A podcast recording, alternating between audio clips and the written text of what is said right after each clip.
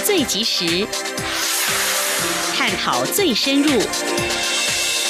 两岸 ING 为您掌握两岸大小事。两岸 ING 节目，黄丽杰、韩启贤制作主持。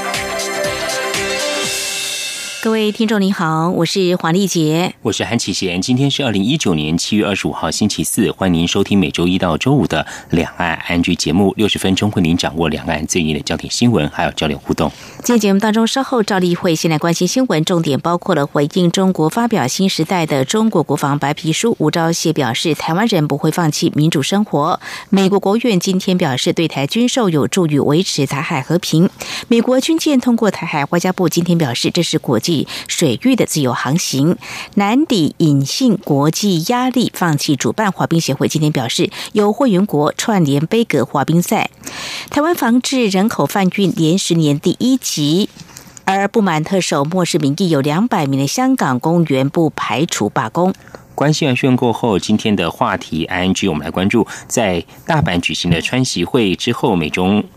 美中双方达成了同意重启经贸磋商等等的共识，目前有哪些进展？而中国大陆是否已经恢复采购美国农产品呢？另外，一名到中国大陆文创商品领域经营的台商，创业路上遇过哪些状况？此外，中国大陆第一家垃圾分类学院已经在浙江成立。相关议题，我们稍后访问装设驻上海记者陈嘉伦带第一手的观察报道。另外，今天节目当中也告诉您的是，您知道吗？台湾已经享有一百多股的免签待遇了，快速通关十分便利。而中国大陆预计九月将会。启用大型国际机场最近是营运了，为了渴望刷脸登机，这设计系统到底有多先进呢？还有呢，有一名没有受训练的十三岁少年，他怎么样偷开水上飞机呢？稍告诉您。好，接下来我们要关心今天的重点新闻，轻松掌握的新闻 I N G。中国大陆昨天发表新时代的中国国防白皮书，重申不放弃以武力实现台海两岸统一。外交部长吴钊燮今天二十五号推文表示，中国的白皮书威胁和平，不过爱好自由的台湾人民不会放弃得来不易的民主生活方式。相关焦点，路透社在二十四号报道，针对中国发表国防白皮书，指控美国破坏全球稳定。美国国务院一名发言人表示，美方仍旧遵循一中政策，而对台军售有助于维持台海和平。平，美国行政部门在九号正式知会美国国会，批准两项对台对外军事销售，分别是 M1A2T 艾布兰战车以及可惜是次针防空飞弹和相关设备跟支援，总额超过二十二亿美元。此外，美国众议院外交委员会共和党籍首席议员麦考尔在二十四号也表示，预料国会很快会收到行政部门针对出售 F 十六 V 战机给台湾的正式。的通知。美国军舰今年第六度航行通过台湾海峡，外交部今天二十五号回应表示，台湾海峡是国际水域，美方依国际法在国际水域行使自由航行任务，我国防部全程密切掌握。外交部并强调，美国军舰通过台海，外交部与国防部立场一致。请听记者王兆坤的报道。外交部表示，美国军舰通过台湾海峡是行使自由航行，外交部与国防部对此事立场一致。外交部公众会副执行长欧江安说：“中华民国台湾外交部在这边重申，台湾海峡是国际水域，美方依据国际法在国际水域它所行使的自由航行，我国国防部全程密切掌握，这期间并没有任何的异状，请国人放心。”国防部也指出，美国军舰经过台湾海峡为自由航行，国军运用联合勤监侦作为。全程掌握台海周边海空域动态，期间并无异状，请国人放心。此外，关于台湾主办2019亚洲国际花式滑冰经典赛台北站赛事引发的讨论，外交部回应指出，此事目前出现新资讯，已有主政单位体育署对外说明。中央广播电台记者王兆坤台北采访报道。继续就来关心，原定在今年十月应该是由我国主办的二零一九年亚洲公开花式滑冰国际经典赛台北站赛事，却遭到变更到中国东莞举行。中华民国滑冰协会秘书长吴义德在今天表示，虽然国际冰总早在五月二十号就公告由台北承办赛事，不过期间有部分的会员国串联杯格赛事，在考量和国际冰总维持良好关系之下，确实有提出或许可以改变赛事地点。的说法，因此被解读是自愿放弃。今天记者肖兆平采访报道。原定在今年十月应由我国主办的二零一九年亚洲公开花式滑冰国际经典赛台北站赛事，却遭变更到中国东莞举行。过程到底是国际滑冰总会无预警决议，还是中华民国滑冰协会因国际情势自己曾经提出放弃主办权的缘故，引发社会讨论？冰协秘书长吴义德表示，他们在二十二号晚间临时接获国际冰总的改办通知，当晚就向国际冰总进行确认。但因为选手也看到赛事公告，因此他们决定先公告取消赛事。由于冰总信函确实没有国际情势的文字，所以事后他们也删除一开始对外宣布的新闻稿内容。吴义德表示，冰总在五月二十号已经。公告由台北承办相关赛事，但期间耳闻香港协会不放弃争取，甚至有会员国串联杯葛赛事要发动隐性的国际压力，因此在考量与国际兵总维系关系下，他们才有或许改变一个比赛地点可能是个选项的说法。但这段话被解读是我方愿意放弃。他说。为了化解 ISU 面临的各方压力以及 ISU 啊保持良好的关系，所以我们向 ISU 表示希望能够继续支持我们，但也表达了一句话，就是或许改变一个比赛的地点可能是个选项，或许这句话就被解读成我们自己要放弃。但我们从来没有跟 ISU 总会提议要放弃主办十四，随后 ISU 也都没有回应跟确认。到底什么是隐性的国际压力？吴义德以不方便说明带过，但解释如果参赛国家数未达预期，比赛结果是无法获得承认。至于为何提出改变比赛地点的想法，吴义德表示这是友好会员国的建议。他说。面临了一些就是一些招商的募款，这个东西我们也是会有压力。加上如果如果说这个比赛被杯格，这个东西这个比赛最重要是我们不能被杯格。如果说这个比赛被串联起来杯格的话，我们没有到达国家数的话，这个比赛是不会被认定的。所以这也是我们很大的压力。吴义德也说，冰协处置确实欠缺考量，加上有外部干扰因素，所以第一次遇到这样的情况是有些慌乱。冰协未来会尽量争取翻盘机会，但无法确定事态结果。中央广播电台记者肖兆平采访报道。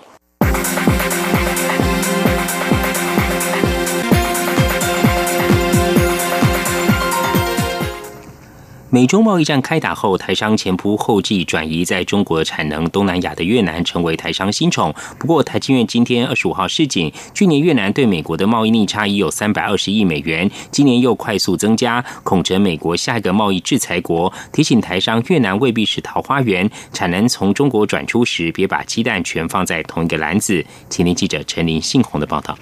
美中贸易争端目前未解。根据资诚联合会计师事务所的调查显示，以台湾企业成长的海外市场来看，越南的重要性从二零一八年的百分之九倍增至百分之十八，越南成为台资企业的新宠。台商前仆后继转移在中国的产能，越南成为重要市场。台湾经济研究院二十五号也分析，根据数据显示，中国每做一百个电子产品，就会有三十二个输销至美国。因此，以美洲贸易战，美国总统川普针对电子产品加征关税，就得将三成产能从中国移出。目前台商多以越南为转移重地，但必须防范，当越南对美国的贸易逆差因此激增的情况下，越南是否成为继中国之后下一个遭到美国大规模制裁的国家？台经院景气预测中心主任孙明德说。越南会不会成为美国下一个制裁的对象？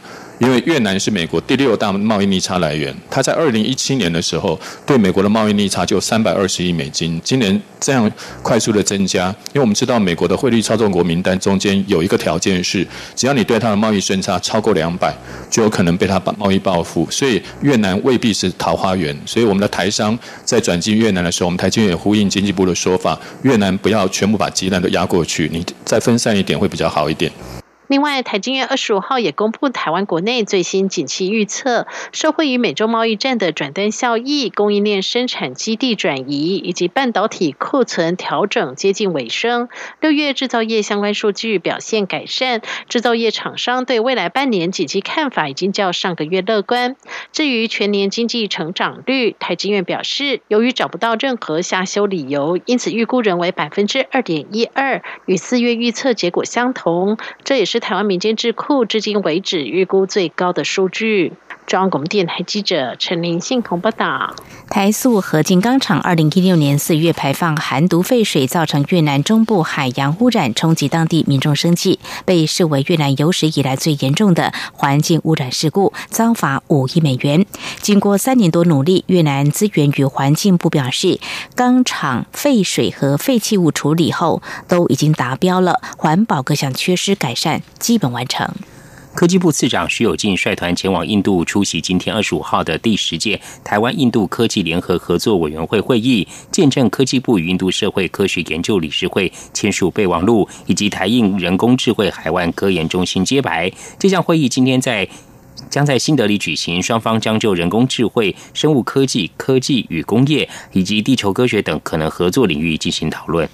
美国玩具巨头孩之宝公司加快了将他们的玩具制造业务从中国转移到越南跟印度的计划。孩之宝公司是世界上最大的玩具制造商。根据彭博社在二十四号的报道，到二零二零年底，公司在中国生产的美国产品可能会从目前略低于三分之二降到。百分之五十左右。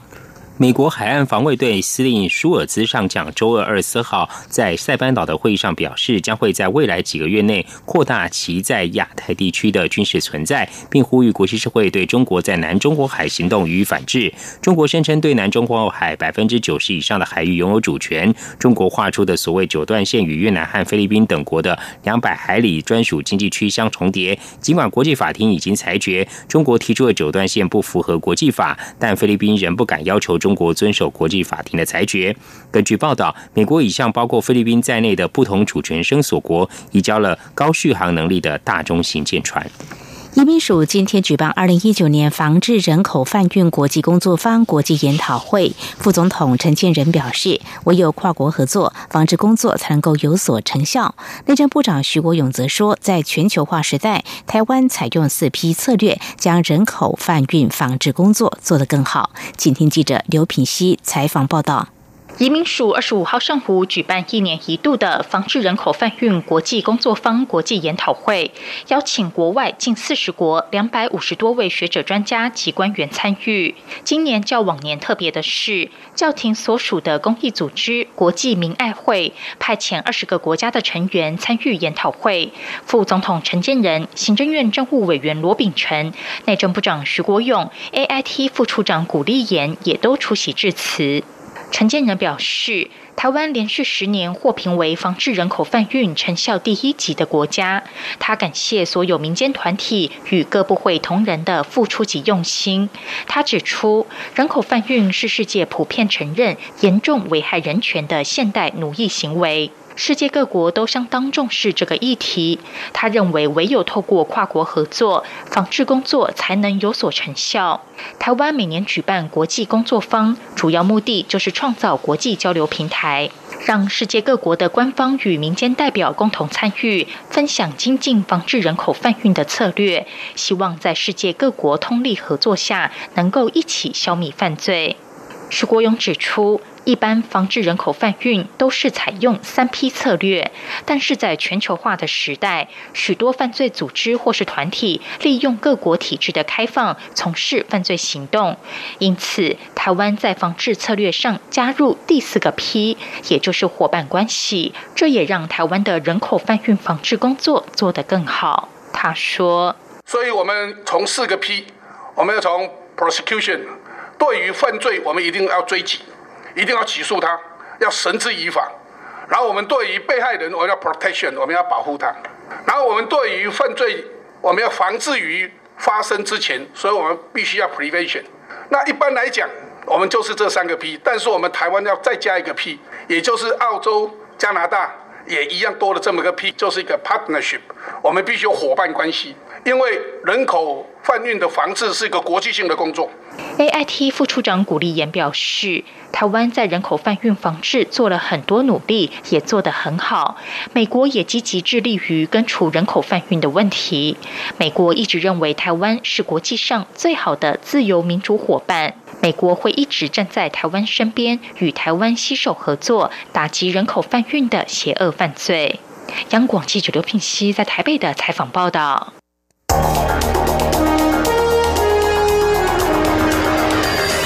最敏锐的新闻嗅觉，延伸您的视野，让您听到最硬的两岸焦点。连线访问这次随团出访的央广记者王维婷。是的，今天在大陆福建平潭举办了一场两岸关系研讨会，对世界经济与亚洲会产生哪些影响呢？其中五百个是感染艾滋病的孩童，那分散在呃广东。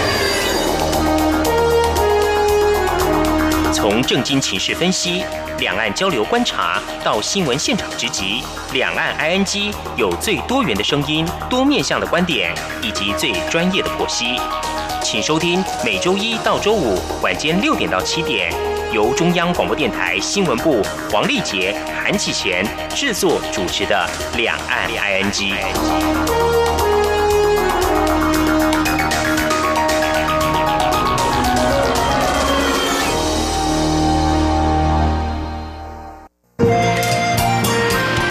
阳光，翅膀打开了世界之窗，是阳光翅膀，环绕着地球飞翔。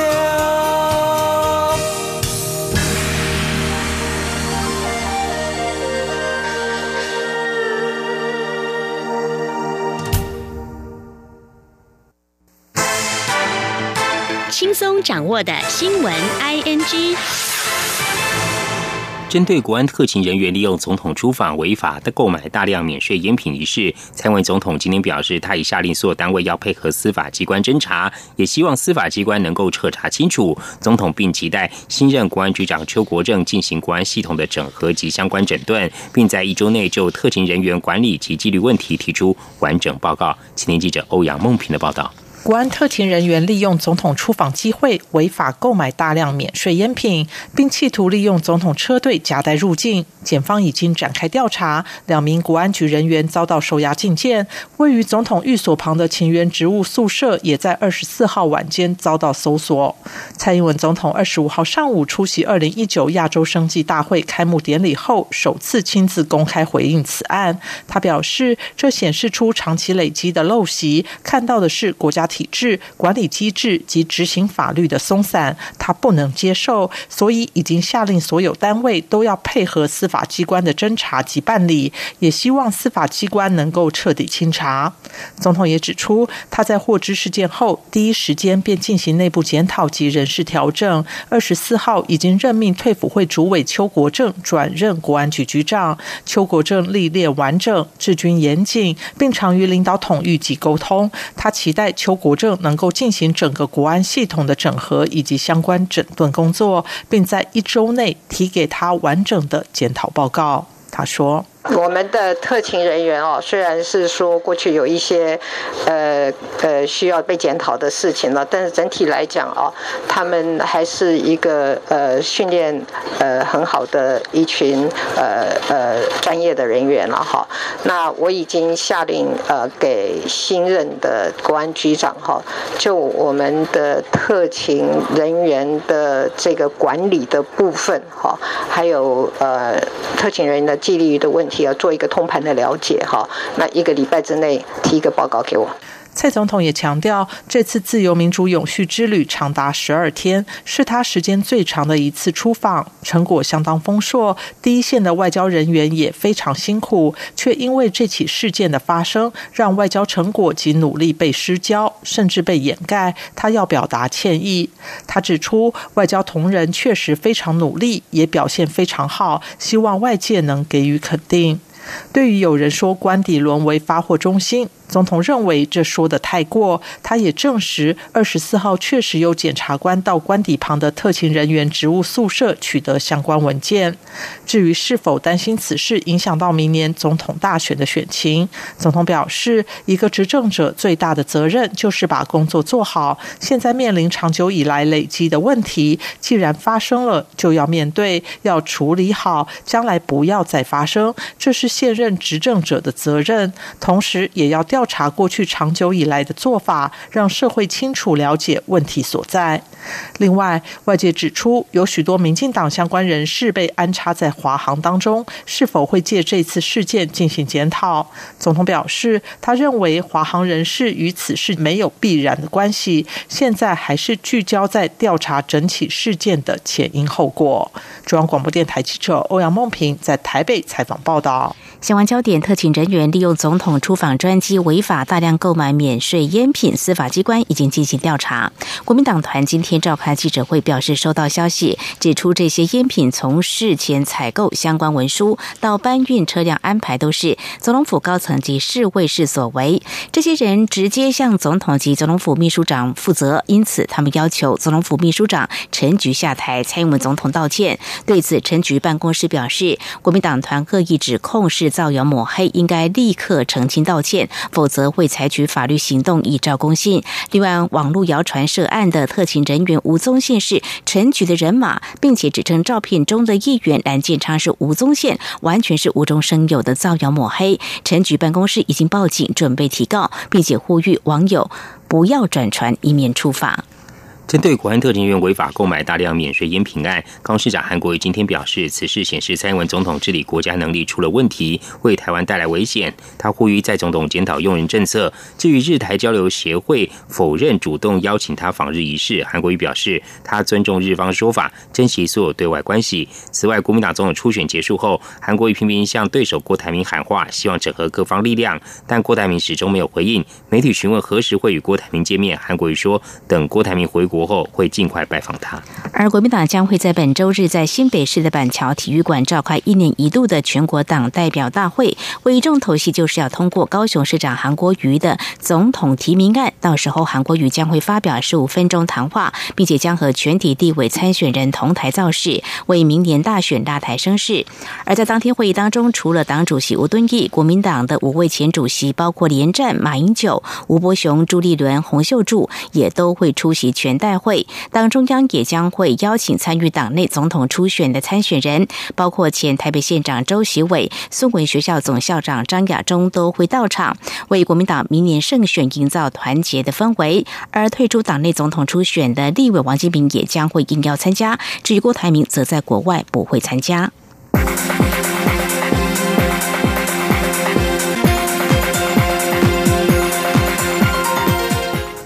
为了让政治现金更通公开透明，内政部今天二十五号通过《政治现金法》修正草案。未来政党、政治团体及拟参选人政治现金的支出对象，如果是政党负责人、选任职人员或拟参选人的配偶等关系人时，应于申报会计报告书时一并揭露，否则将面临六万元以上一百二十万元以下的罚款。政治焦点转往香港，针对香港元朗在二十一号发生白衣人暴力事件，大约四百名港府行政主任发表声明，谴责警方未尽保护市民之责，严重失职。声明也对香港行政长官林郑月娥处理逃犯条例修订和这起暴力事件做法表示遗憾。根据香港零一今天的报道，林郑月娥管制团队和警方处理元朗白衣人西铁站打人事件处理手法，已经触发港府内部的分歧。反送中风暴延烧，过去两个月，香港民众参与一连串反逃犯条例游行，表达诉求。官方香港电台今天报道，来自四十四个政策局和部门的两百多名公务员向先长官林郑月娥发出公开信，要求港府回应民间五大诉求。如果继续漠视民意，将筹备罢工等等的行动。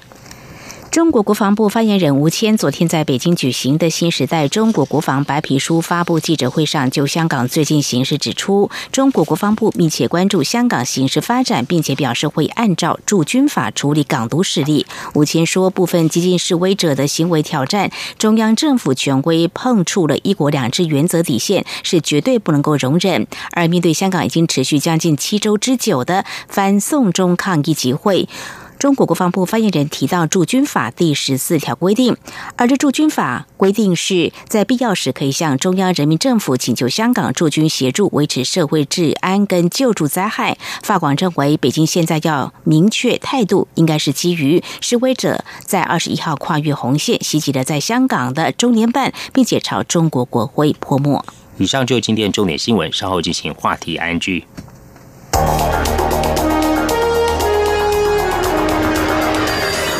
最敏锐的新闻嗅觉，延伸您的视野，让您听到最硬的两岸焦点。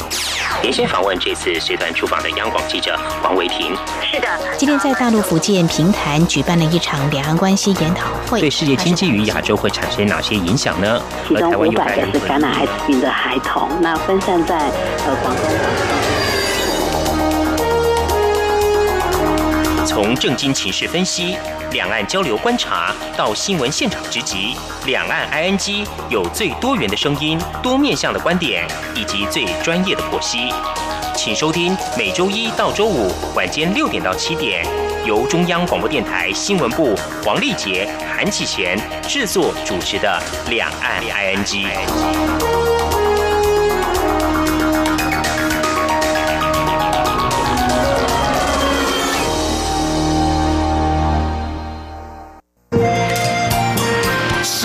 光，翅膀打开了世界之窗；是阳光翅膀，环绕着地球飞翔。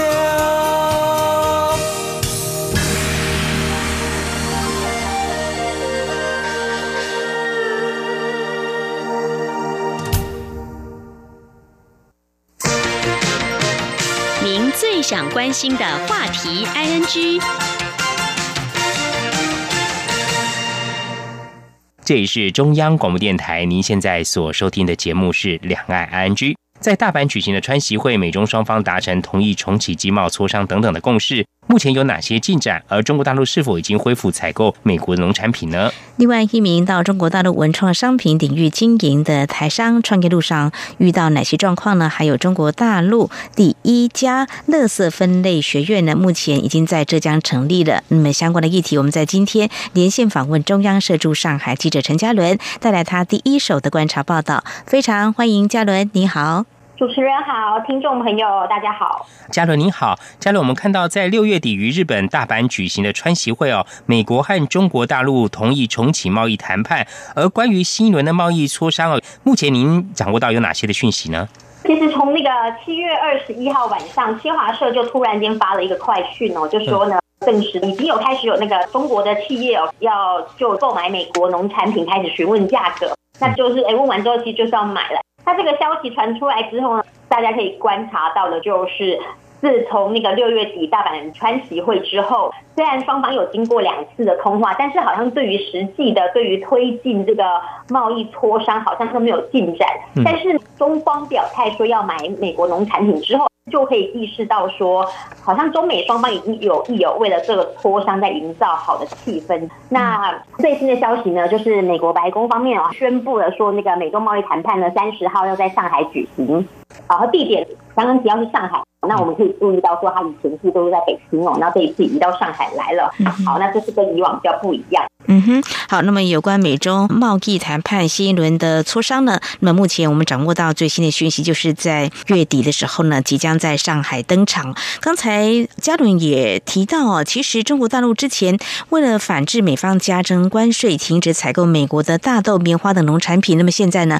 好像中国大陆有些厂商开始在注意这方面的一个资讯哦。所以呢，我们想要进一步来了解，说在川协会之后啊，各界关注中国大陆是不是？已经恢复采购美国的农产品呢，所以呢，您所知道的讯息是不是这样子呢？有一些讯息哦，之前就已经陆陆续续。没有那么高调的去公布哦，但是呢，我们可以看到说，从美国农业部，它十八号的时候就有公布一个数据哦，就说大陆呢已经有开始在买那个美国的农产品了。就是他们十八号公布的那个讯息有指出说，虽然中国它取消了大豆的进口，也将近一万吨的大豆进口，嗯，但是呢，它同时也买了五万多吨的美国高粱。那这个五万多吨是蛮多，就是从四月份以来最大的一笔交易。嗯，好，所以呢，其实，在中方就是新华。社二十一号那个讯息说，大陆恢复行价之前呢，其实他们就已经有在买了，但同时呢，也不买一些东西，所以无怪乎就是之前川普他曾经在推特上面有去抱怨啦，就说川习会后啊，中国都一直没有按照他们的承诺，大规模的跟美国买农产品。那其实呢，川普说的也没有错，那因为是农产品这个议题。在六月底的川崎会上，其实中美双方的说法一直有落差，包括说，美国那个时候川普，大家应该还记得，他就是在那个川习会结束后，在做对外夸口，就说中国一直在跟我们伟大的农民来采买数量可观的农产品，但是其实呢，在中方这边的表述呢，他只有说我们同意购买，那什么时候买，然后要买什么，其实大陆都没有说的那么明白。嗯，然后其实我们可以观察到说，这个二十一号好像中方已经表态说要购买了，开始在询问价格了。但是后来他们官媒释放出来的信息就是说，到底会不会买，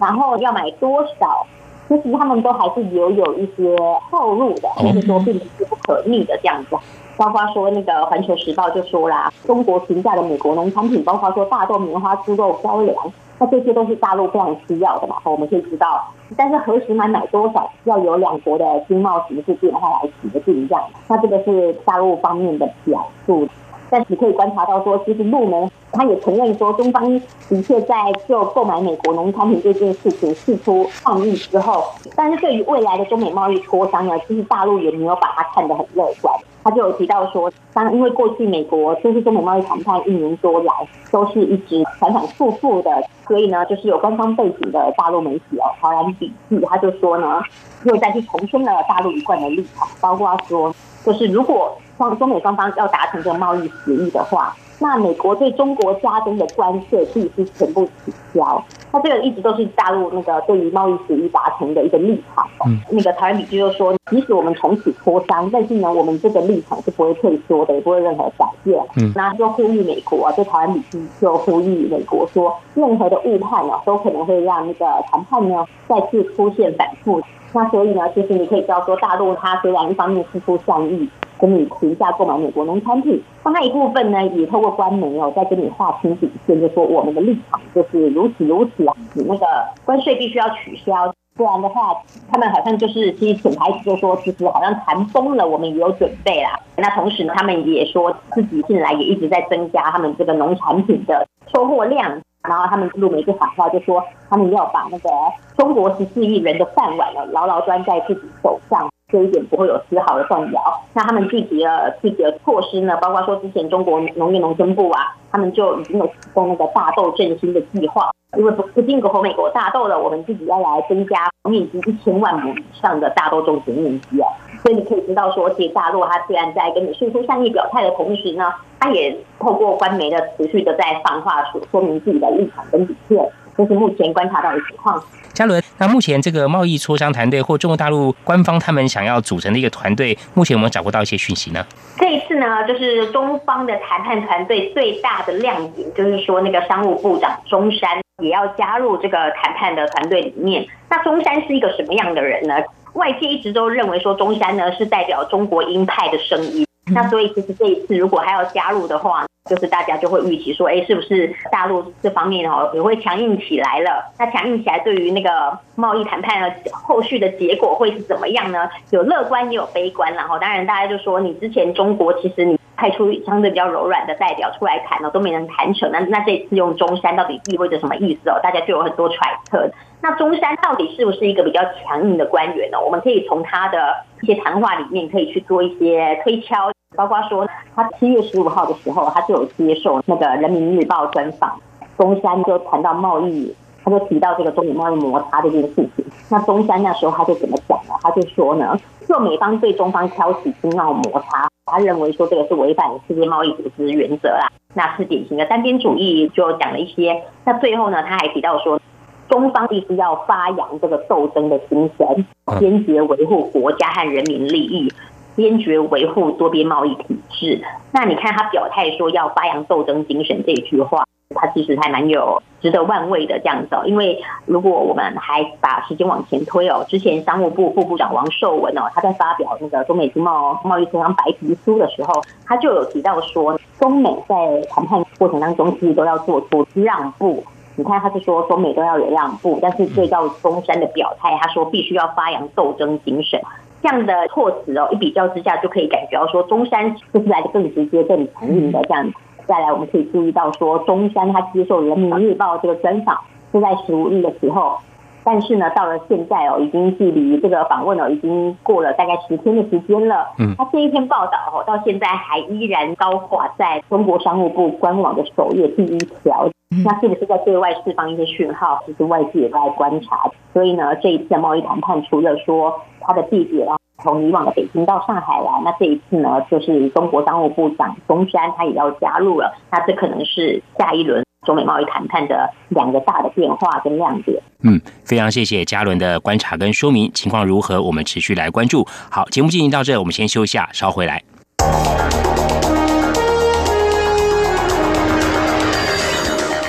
的新闻嗅觉，延伸您的视野，让您听到最硬的两岸焦点。连线访问这次随团出访的央广记者王维婷。是的，今天在大陆福建平潭举办了一场两岸关系研讨会。对世界经济与亚洲会产生哪些影响呢？其中五百个是感染艾滋病的孩童，那分散在呃广东。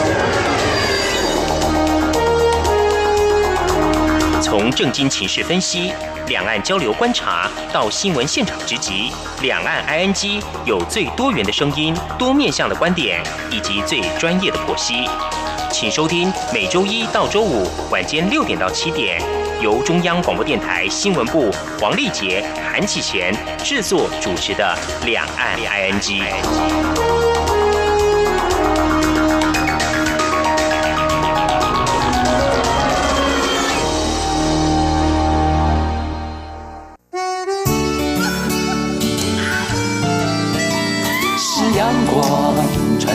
世界之窗，是阳光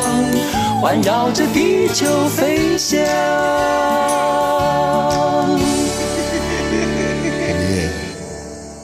这里是中央广播电台，您现在所收听的节目是两岸居。我们今天节目中很高兴访问到中央社驻上海记者陈嘉伦。接着我们来关心另外一个议题哦，台北向柯文哲，在本月初的时候有到昆山去拜妈祖时呢，收到一盒印有这个妈祖神像的咖啡，而这个咖啡呢是一名台商哦过去经营的。嘉伦，你有前去采访到这位台商，他当时怎么会到中国大陆去创业，又遇到哪些的故事呢？其实这一次。柯文哲市长哦，他到上海还有昆山参访，其实呢，大家都把重点放在说，哎，他有没有要选总统啊，对不对？好，都是比较希望政治面的。但其实呢，他这一次具体走访的行程有很多，哦，其实是还蛮接地气，包括说去看台商的。嗯，那他去那个，对他去妈祖庙昆山会聚寺拜拜的时候，就有一个台湾到大陆去创业的一个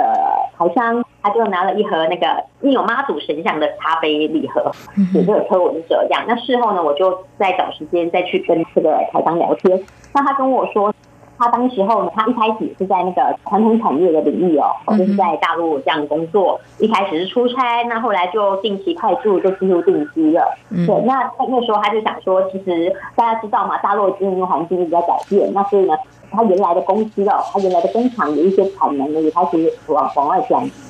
那这个时候会觉得说，哎，是不是呃，随着这大环境的改变，自己可以来创业哈，做一些比较不一样的、比较文创类的。那那时候他就说，哎，他其实就想要做咖啡这一块。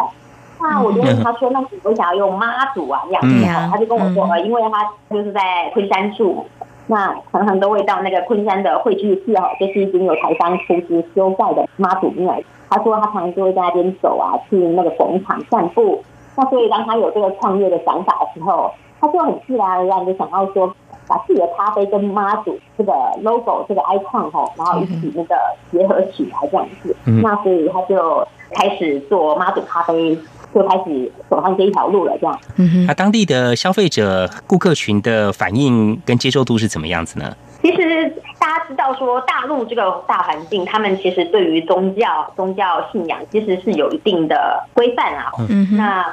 所以我就问他说：“哎，那你就是透过就是用宗教文创来卖咖啡哦，会不会也有一些相对的遇到一些市场上面可能会有空间可能会受到限制这样子？”嗯哼。那台商当然就跟我说：“其实有啊。”他就说：“因为毕竟你谈到宗教这些事情，在大陆就比较敏感这样子。”嗯。那他就跟我说：“虽然大家愿意来尝试，那透过这种喝咖啡的过程呢，也可以去了解到说，原来两岸哦好像又有一个共同的语言。”跟在信仰上面，台台湾也拜妈祖，那大陆沿海一带呢，就是也都有拜妈祖的这个习惯。他就说，其实这个可以拉近，就是跟大陆民众的距离，在大陆市场有助于它的扩展。但就像我们刚说的，其实大陆对于宗教呢，它是比较就是有它自己的一套规范。那所以的确，如果说你要深耕，继续再往下的时候，你会发现说市场的空间好像受到了局限。所以呢，他就说接下来的话就是。他就想说，如果说透过这个妈祖咖啡把这个市场，还有就是说大家对这个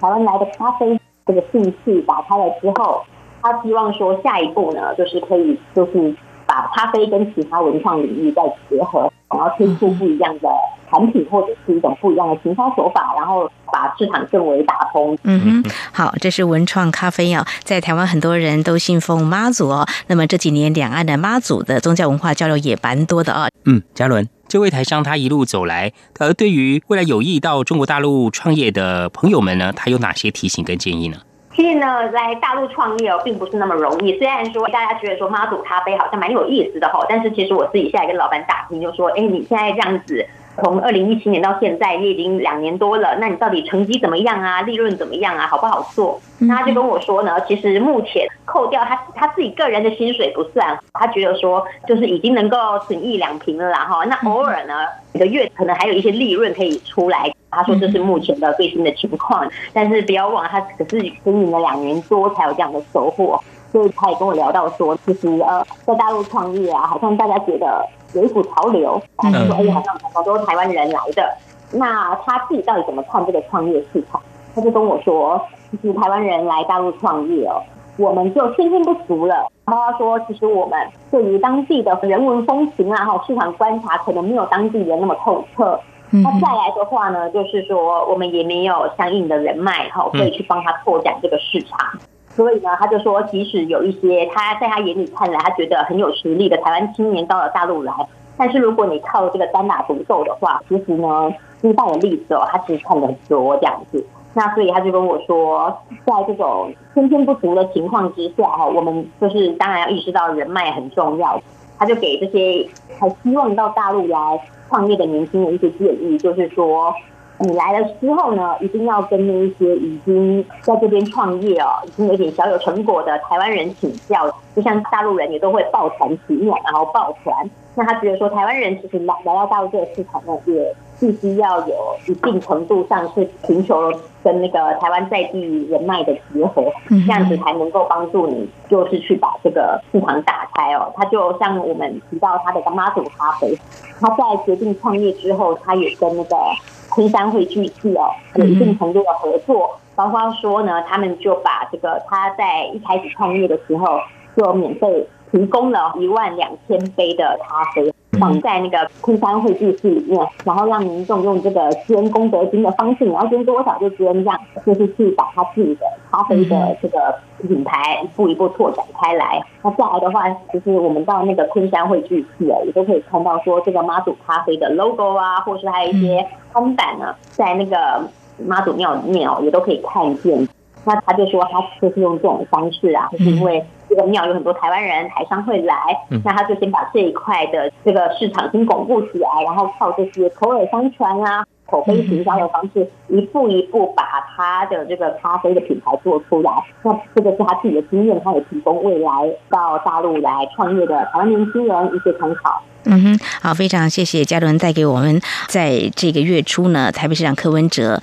他到上海参加双城论坛，特别到昆山拜妈祖的时候呢，他收到一盒印有妈祖神像的咖啡。那么嘉伦前去采访，也有这个机会来认识我们的台商，就是他创业用这个妈祖咖啡。那么他谈到他个人创业的经验。非常谢谢这位老板告诉嘉伦他的创业的故事，也提供给我们未来要前往中国大陆创业的朋友一些参考。好，接下来呢，我们再来谈之前在节目当中也跟嘉伦有聊过，就是中国大陆上海市呢，从七月份开始要强制这个垃圾分类哦。我们之前。说这个是史上最严或有很多的法则哦。不过现在还有更新的讯息，中国大陆有一家垃圾分类学院成立了哦。这详细情况到底是怎么样？我们都觉得这实在是蛮新鲜，也很专业。这一家乐色学院成立了之后，其实，在那个大陆的网络引起一些讨论啊哈。因为就是为什么有会有人把这个乐色分类也当成一门专业，然后实际的在执行？它其实呢，这个地方就是在台州嘛，浙江台州。他们就在七月一号成立了这个台州乐色分类公众教育学院。它其实就比较像一个推广单位，是要来跟民众台州这边的，就是当地的民众去教导他们怎么样做垃圾分类。那他们具体的执行的计划有什么？他们就是要推动在台州全市推动一些专题活动哈，然后就是要。让这个垃圾分类哦，一步一步的，就是跟民众哈，让民众越来越熟悉这个情况。嗯，毕竟虽然说上海目前它是大陆第一个正式开始强制垃圾分类的城市。但其实呢，中国大陆他们有很多，包括说北京、天津在内的其他四十五个城市，也被要求说必须在二零二零年底之前哈，要建成这个垃圾分类的处理系统。那包括说最近是上海出来之后，其实像西安九月就要开始垃圾分类了嘛，那昆明就是十月等等等，其实大陆一步一步都有拟定这个计划表这样子，然后一个一个城市要推进。那台州市。他们还有一个分类办哈，那是分类办的那个综综合协调处的处长，他也出来说，他们会成立这个乐色学院哦，也是有参照那个国外的经验哈，他就举例说德国，他说德国的乐色分类为什么会做的那么好？因为就是有政府、还有社会机构以及市民这三方力量组合起来，然后一起推进的。那他观察到说，其实社会机构哦。扮演怎么样，就去串接官民之间的对垃圾分类的认知落差，他觉得其实可以扮演很重要的角色。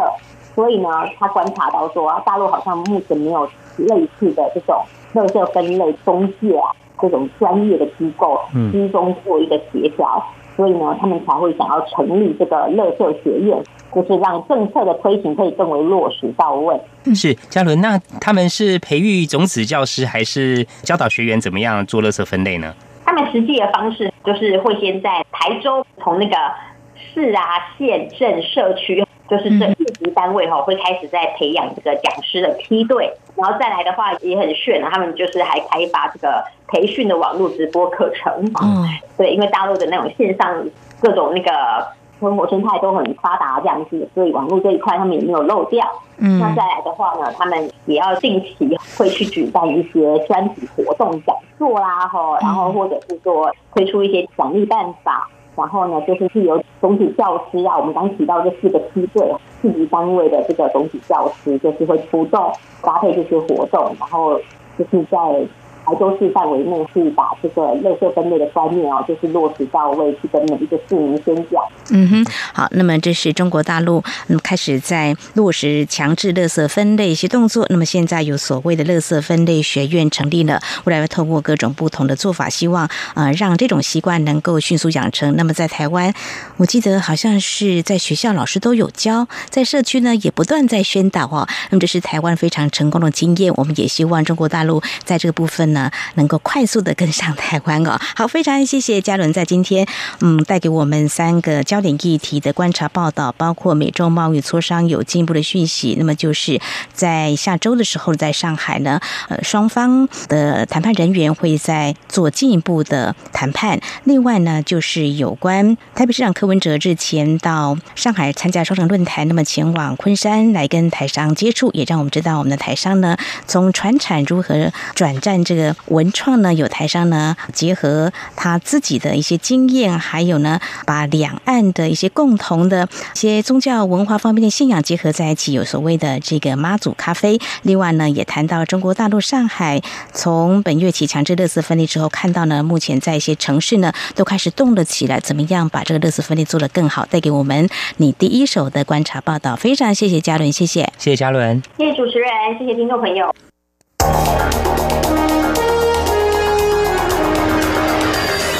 最敏锐的新闻嗅觉，延伸您的视野，让您听到最硬的两岸焦点。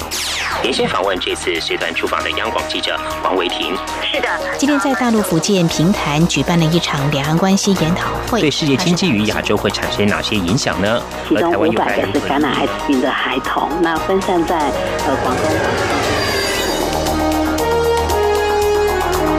从政经情势分析、两岸交流观察到新闻现场直击，两岸 ING 有最多元的声音、多面向的观点以及最专业的剖析。请收听每周一到周五晚间六点到七点，由中央广播电台新闻部黄丽杰、韩启贤制作主持的《两岸 ING》。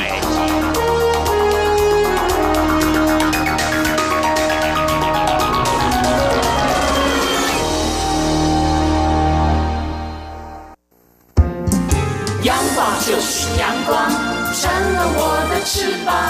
阳光就是阳光，任你自由飞翔。阳光就是阳光，世界在我肩膀。阳光是你，是我生命的翅膀。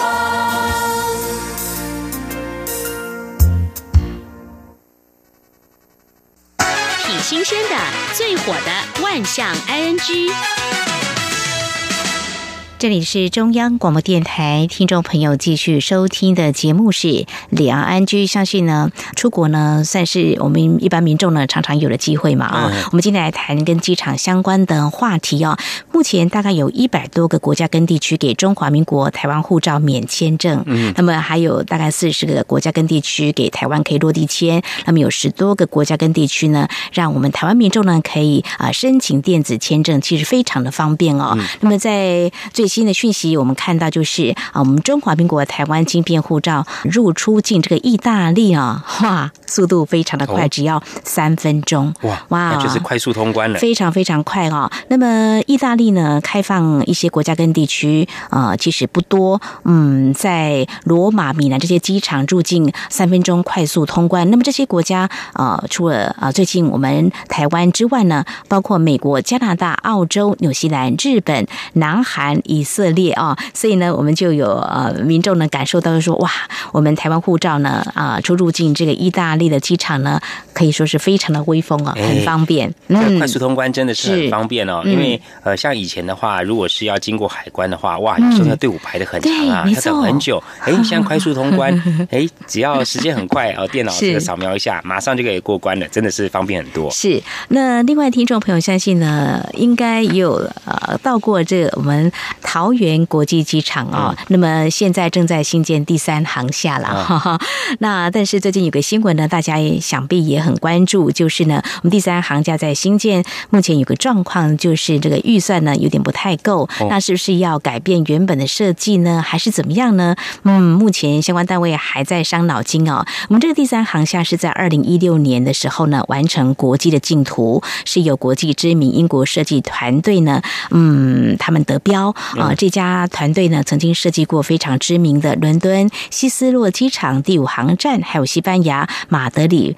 巴拉哈斯机场第四航站，都是世界知名的标杆机场。那么他们之所以得标，我们也是看中了，哇，可以。把我们这个第三航厦呢设计的美美的，呃，原本设计是台湾的传统屋顶瓦片呐，还有壮丽的山脉棱线呐，海洋波浪跟云海这些意象都会融入。有看到这个示意图啊，非常的美。不过现在因为这个预算有点问题，所以呢会卡在说，那到底要不要变更呃原本的这个设计呢？嗯，原本是从二零一七年五月就开工了，但是现在呢有一些问题卡住了，恐怕这个时间要稍微延后。后原本是二零二零年底，现在可能要延到二零二三年底啊。希望二零二四年初能够来试营运哦。我们希望这个工程能够赶快的顺利来启动，到时候呢可以看到美美的桃园机场第三航厦。至于呃另外一个机场也颇受关注，当初在新建的时候，在台湾媒体也有大篇幅的报道。那么现在呢接近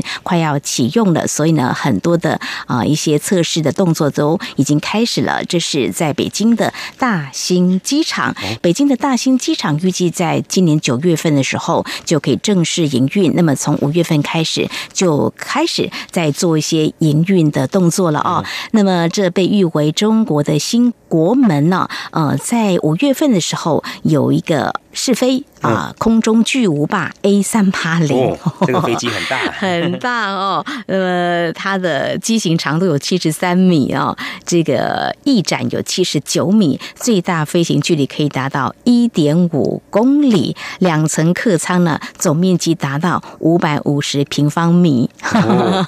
哦，我相信呢，有一些飞机迷对这个都很注意它的一些动态哦。那么在前两天呢，又开始另一个测试，就是呢，嗯，怎么样登机？啦，更方便哦。那么在前两天，就是有一千多名模拟旅客啊，他们就分别就带的模拟行李啦，在这个大兴机场航站。楼啊，这边来报道登机啦、托运啦、安检啦、候机啦。演练当中还测试了一项比较新的，就是刷脸登机啦。哦啊，就是以前我们是刷票 验票啊，是是是，现在是刷脸登机，没有错，没有错。航空公司呢有一个人脸识别的自助的直机哦，在演练当中也特别来启用这个系统，是把这个人脸识别技术跟自助直机系统做一个融合。当我们旅客在办理登机牌的时候，进行这个人脸识别认证，不需要出示任何身份证件，哦，就可以完成这个扫脸办票。哇！旅客到这个登机口之后呢，同样可以通过人脸识别功能自助刷脸登机呀。哎，那至于行李的话呢？哦，行李呢？听说呢，他们也在测试一个系统啊，有一个电子行李牌，演练这个无线射频的行李条，也可以呃来实现所谓的行李。全流程的跟踪哇哇！未来旅客呢，呃，要查询像行李也很快速。嗯，这样一个机场哈，呃，如果说越大型的机场的话，每天的进出的人流啊，数量是很大，行李也是很庞大啊。是的，如果有一些呃方法或一些科技能够加快速度的话，这对于整个疏运啊，还有等等动线的话，都会有很大帮助。好，我们拭目以待哦。好，那么最后要分享的是跟机场相关的，就是飞机。不过看到的是，在中国大陆浙江湖州警方在前几天呢，接到一则通报，说在太湖边有两架。那这个水上飞机呢，竟然不翼而飞啊！不飞到哪里去了？哎，是飞走了，的确是飞走了啊。那么经过警方进一步调查，哦，从这个监视器画面看到啊，原来是在半夜的时候呢，有一名十三岁的少年啊，他竟然把这个水上飞机呢给开走喽。哦哦，呃，因为也开的不是很顺，不过还是有开飞起来啦，但是有撞到旁边的一些东西就卡住了了哦。呃，有些东西还毁损，最后被啊罚要赔偿两千块钱人民币。不过或许呢，听众朋友你也会很纳闷，哇，他以前是学过是吗？倒也不是，对他是因为在白天的时候就看到哇，有两架这个水上飞机，他就呃。看到了，呃，他们一些工作人员在组装飞机啊，就在旁边观察，然后就自己学会了，就在半夜的时候就偷偷溜进这个机场，然后进到这个驾驶座就开飞机了。哇，他这个可能有一些对开飞机有一些天赋啊，或者是潜质哦。所以一开始我会讲说，是这个水上飞机啊，也是蛮大的。如果你真的是要把它。拖上什么货车啊？偷走的话是相当不太容易，那真的就是飞走了。结果没想到是一个少年，十几岁少年。对对，我觉得他这勇气十足，还真有胆识。所以有些人看到这则新闻就说：啊，虽然呢这是。违法的了，但是觉得嗯，这个少年还真的蛮聪明的哦。呃，因为没有人教他，他就在旁边观察，他就把飞机开起来，真是了不起哦。也就像启言说的，哎，或许他真的有这方面的潜力哦。有人还鼓励他说：“哎，这个少年呢，以后可以到飞行基地正式来做一些培训啊，啊，做一些比较合法正规的学习驾驶飞机。或许呢，以后可以搭到他所开的飞机也说不定呢。对，如果想要当机长的话，就 呃寻。这个正常的管道，从学习开始啊，然后慢慢的去学习开飞机，不要去偷偷看人家飞机。你看他把人家飞机撞坏，也要赔偿嘛？没错，嗯，好，这是在今天节目当中我们分享一些话题，就包括机场还有飞机。嗯，好，节目尾声再和听众朋友呼吁一下，如果说听众朋友们对我们节目任何建议看法，非常欢迎利用以下管道来告诉我们：传统邮件寄到台湾台北市北安路五十五号两岸 NG 节目收；电子邮件信箱节目有两个，一个是 i n g at r t。i 点 o r g 点 t w，另外一个是 QQ 信箱一四七四七一七四零零 at qq dot com。同时，听众朋友，我们还可以透过 QQ 线上即时互动，我们的 QQ 码一四七四七一七四零零。另外，也非常欢迎听众朋友加入两岸安居的脸书粉丝团，在脸书的搜寻栏位上打上节目名称“两岸安居”来搜寻，就可以连接到我们的页面了。好，那么这是今天节目，也非常感谢听众朋友您的收听，祝福您，我们下次同一时间空中再会，拜拜。